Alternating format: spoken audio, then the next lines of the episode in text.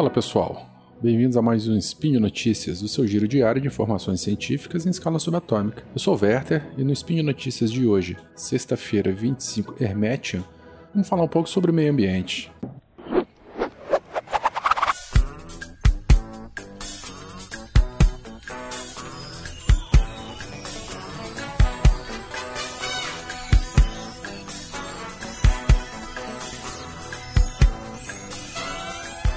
Em reportagem da BBC Brasil, de Felipe Souza e Leandro Machado, eles falam sobre a nova crise da água, o que pode ser feito para evitar outra seca em São Paulo. Novamente, o famoso sistema da cantareira entrou em alerta pela redução dos níveis de água. Vale lembrar que o clima da região sudeste do Brasil normalmente apresenta verões chuvosos e invernos secos. Bom, em que estação do ano a gente está nesse exato momento? No último dia 29 de julho, domingo, o sinal de alerta foi novamente aceso no sistema Cantareira, o maior conjunto de reservatórios da cidade de São Paulo, e responsável por abastecer 7,5 milhões de pessoas todos os dias o índice de armazenamento caiu para menos de 40% da capacidade, o pior número desde 2016. Os repórteres comentam ainda que hoje o reservatório tem praticamente 40% de sua capacidade, segundo a Sabesp, a Companhia Paulista de Saneamento. Esse mesmo nível foi registrado em outubro de 2013, um ano antes do estado de São Paulo iniciar o período de sua maior crise hídrica, quando milhões de pessoas passavam parte do dia com as torneiras secas. Pior ainda, as pessoas da região periférica de São Paulo. Eu não sei se vocês lembram na época,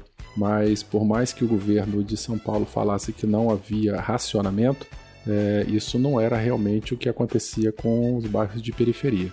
Ainda na reportagem, para Antônio Carlos Ufo, engenheiro e professor do Departamento de Recursos Hídricos da Unicamp, notícias relacionadas à escassez de abastecimento de água devem ser cada vez mais comuns nas próximas décadas no Brasil. O pesquisador relata que desde pelo menos 2008 é, nós entramos em um ciclo de reprodução de chuvas que dura de 30 a 40 anos. Esses ciclos mais secos têm impacto na vazão dos rios, o que diminui o volume de água que chega aos reservatórios, como o da Cantareira. Claro que há anos em que chove mais, mesmo em períodos de maior seca, explica o pesquisador. Mas a tendência é que crises de abastecimento se tornem recorrentes nas próximas décadas. Pois é. Na semana anterior a essa notícia, depois de 40 dias sem chuvas em volume significativo, a cidade de São Paulo voltou a registrar precipitações de água. No sistema Catareira, a Sabesp registrou um volume de 10,7 milímetros. Ainda assim, o mês de julho com apenas 11,7 milímetros de chuva em média, é bem abaixo dos 48,7 milímetros de média aí dos últimos anos. Só para lembrar, refrescar a memória de todo mundo,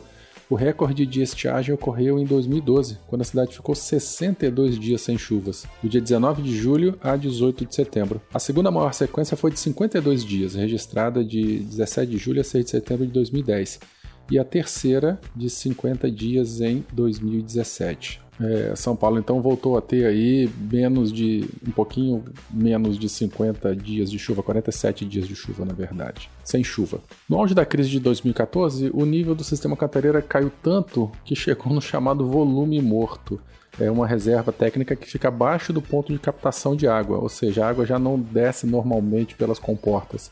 É, nessa época, nessa situação, o, o, a água desse trecho precisou ser retirada por bombeamento. Quem mora, passou por São Paulo, passou por esse período, lembra inclusive do gosto de terra que ficava na água que era oferecida nas casas da população.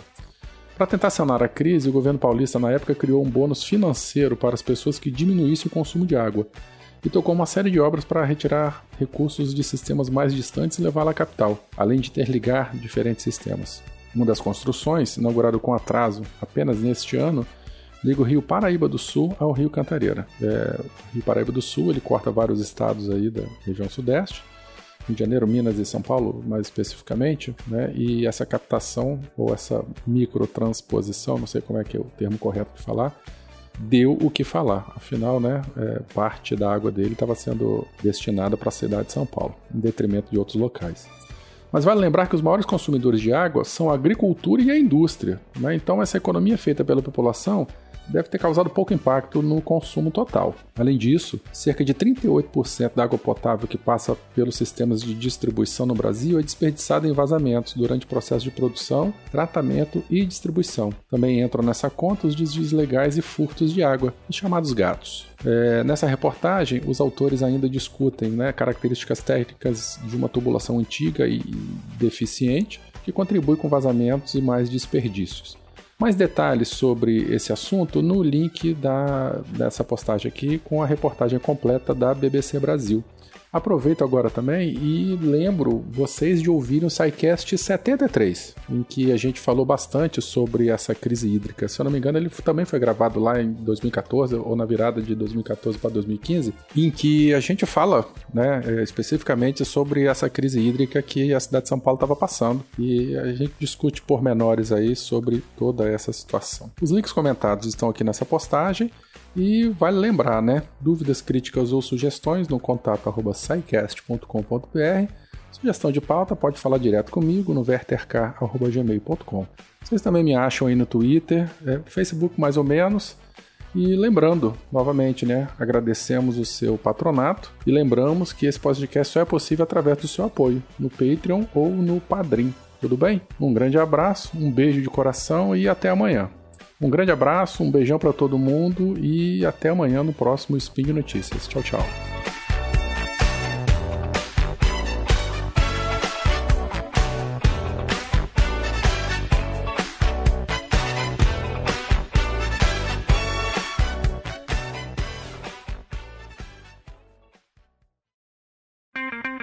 Edição por Felipe Reis.